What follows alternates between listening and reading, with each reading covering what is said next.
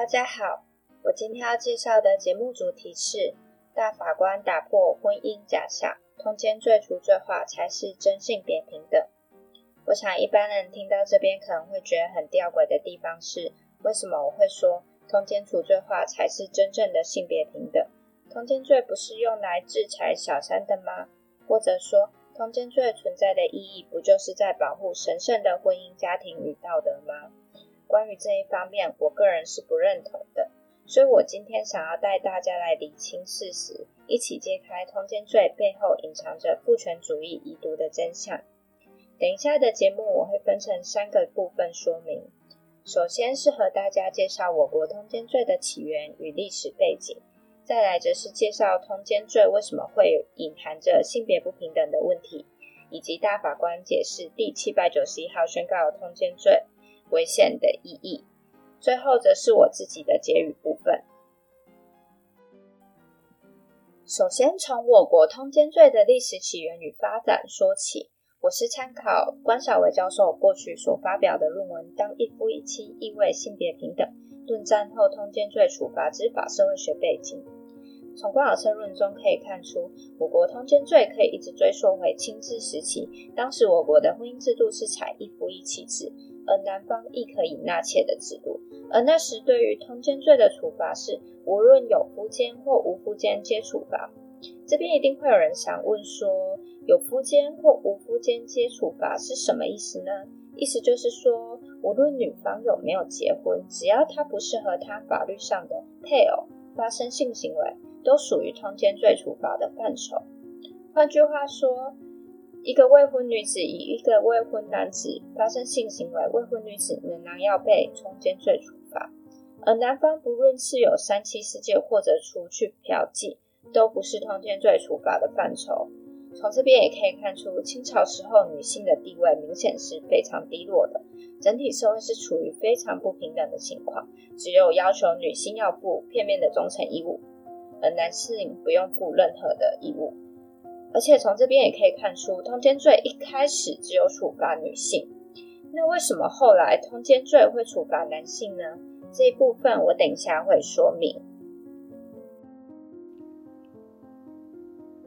一直到日治时期后，因为日本法上本来就不承认纳妾制度，加上那时候欧美国家的启蒙思想刚好传输到了东方来。传统上的纳妾制度就逐渐变成了一种陋习，但是日本政府虽然蛮鄙视这种纳妾行为，还是基于尊重了当地的惯习，在法律上维持了纳妾制度。但此时也因为受到启蒙思想的关系，相对来说纳妾的情形也大幅的减少。比较重要的是，通奸罪在这个时候已经不再处罚那些未婚女子与他人发生性行为的部分。换句话说，就是将无夫奸排除于通奸罪的范畴。当然，可能从现在回头看，还是觉得未婚女性跟别人发生性行为，好像本来就不应该是通奸罪处罚的范畴啊。但是从那个时候的角度来说，也就是从父权时代的背景来说，这可以说是女性地位有所提升的一个很大的进步。而后来，一直到了战后时期，国民政府正式将纳妾制度给删除，而采取我国现代婚姻制度上的一夫一妻制度。其实这个时候，立法上本来有考虑要把通奸罪给删除，但是基于那时候的时空背景关系，他们在政策上选择了维持通奸罪，并将男性婚外性行为的部分也包含于通奸罪的范畴。以维持所谓法律上的形式的性别平等，这样看起来，女性似乎是不需再负片面的忠诚义务了，因为男方也必须受到通奸罪的处罚。但这真的是平等吗？再来，我要讲第二部分，通奸罪为什么会隐含着性别不平等的问题呢？以及大法官解释第七百九十一号宣告通奸罪违宪的代表什么意义呢？从刚刚讲述的通奸罪的历史意涵可以知道，其实通奸罪最早是只有处罚女性的，只是到后来因为性别平等意识的抬头，立法上就干脆选择了男女都处罚，来维持所谓法律上的刑事平等。而通奸罪在此时似乎也逐渐成为道德与家庭的规范秩序，用来确保家庭婚姻的和谐。但实际上，通奸罪真的有确保家庭婚姻的和谐吗？根据研究发现，通奸罪实际上不但无助于维持婚姻和谐，反而还成为离婚诉讼的最佳武器。也就是说，当事人往往会透过寻找真心社、抓奸的方式来成为后来打离婚诉讼时跟对方索取更高额赔偿的手段。那这和他一开始存在的正当性就有所违背啦。因为他一开始的正当性基础是在于维持家庭婚姻和谐，但实际上运用的结果不但无助于婚姻和谐，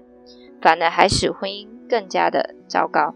而且老实说，一旦婚姻如果需要用刑法来加以维持，实在很难想象这一段婚姻还可以有更好的发展。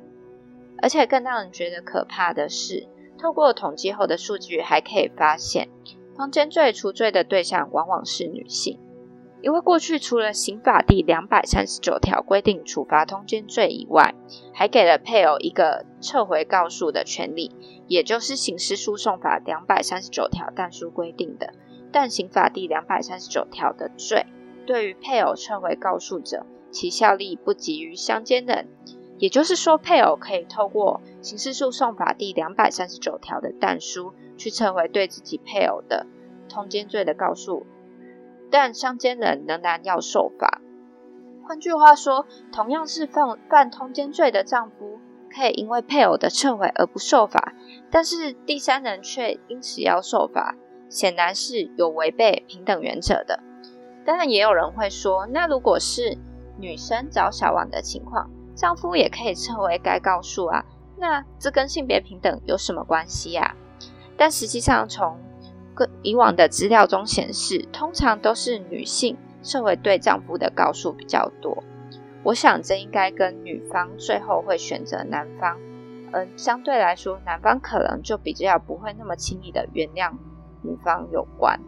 不过呢，从通奸罪既然是在处罚通奸及相奸者，不论是男方或者是女方出轨的情况，规范上都不应该让配偶有撤回告诉的权利。否则，对相奸人来说是非常不公平的。因为同样是犯相同罪的人，居然可以因为他具有配偶的身份，而他的另一半选择原谅他、撤回告诉，就没有责任。那这显然是不合理的。所以，我觉得也是因为这条法律的关系，所以它更会导致社会上对于小三的谴责性往往高于自己配偶的背叛事实。但实际上，一段婚姻会出现这种问题，通常是配偶的问题比较大。再来，从实际上统计数据中也可以看出，受通奸罪的处罚者一直都是女性，很多于男性的状况。虽然从形式上看起来，通奸罪是两方都处罚，而符合所谓的形式上平等。但适用上的结果却呈现了实质上的性别不平等，而从法律的观点来说，真正的平等应该是要指实质平等，并非是机械式的齐头式平等。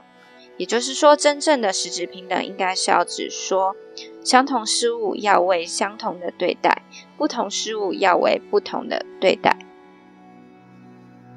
所以，许宗立大法官在释字第七百九十一号所发表的协同意见书也提到了，通奸罪的制裁对象有配偶与他人通奸者及其相奸者。虽然他并没有明文的以性别作为判断平等的标准，而客观上呈现了性别中立的情形，也就是说，它的外观上是呈现性别平等的假象。但实际上，从我国社会文化脉络中的适用上，却会造成男女发生婚外性行为的价值判断，它是有双重标准的。什么意思呢？也就是说，同样是婚外性行为，女性同奸者常常要遭受社会上比较严厉的批评。譬如说，我们常常会听到有人骂女性通奸者是荡妇，或者是一些比较难听的话，甚至常常看到新闻上会出现洗门风的。情况这些都是针对女性通奸者而来的。但是相较之下，男性通奸者就没有遭到这么严厉的批评，而是常常以“我只是犯了天下男人都会犯的错”来作为自己婚外性行为的合理借口。而且竟然还会有其他男性羡慕这种脚踏两条船的男性，并以视为偶像。所以从这边我们也可以看出，通奸罪一直隐含着间接性别歧视的问题。这种歧视它并不是从外观上可以看到，而是适用上导致的结果。而为什么会有间接性别歧视的问题？它其实是源自于父权主义下，男生可以。就是这样子乱来，但是女性不可以的可怕思想，而造成了男性地位跟女性地位的实上有不平等的状况。虽然大法官在释字第七百九十一号，并没有说刑法第两百三十九条通奸罪是违反性别平等的问题，而是以他违反宪法第二十二条所保障的性自主权。且逾越比例原则，所以才宣告它违宪。但其实从许仲立大法官的协同意见书，我们就可以明白的看见，其实通奸罪它不仅有违反性自主权的问题，它更隐含着间接性别歧视。所以说，如果我们真的想要实践真正的性别平等，我觉得我们就应该去认识通奸罪的历史内容与起源，并了解它为什么会隐含着性别歧视的问题。再去思考通奸罪的正当性，因为我发现很多人好像都会觉得说，通奸罪是用来保护妇女和神圣的家庭秩序，但实际上它不但没有维持到家庭和谐，反而才常常使家庭更加破碎。而且虽然我自己对搞外遇的人所谓的行为也是觉得很不耻。但是这种基于道德情感的东西，真的有需要用到刑法来加以制裁吗？或者说，他真的有需要透过法律来实践这种道德吗？听到这边，不知道各位对以往通奸罪的看法有没有什么其他的想法呢？最后的部分，我想说一下我自己的结语。很高兴可以在今年的五月三十一日看见立法院正式删通过了删除通奸罪，这应该也说明通奸罪应该已经走入了我国的历史。而这其实除了带有性自主权的解放意涵外，也使性别平等迈向了一个新的里程碑。而虽然说现在通奸罪已经除罪化了。但以现行的制度，配偶还是可以基于一些民事上的规定请求赔偿。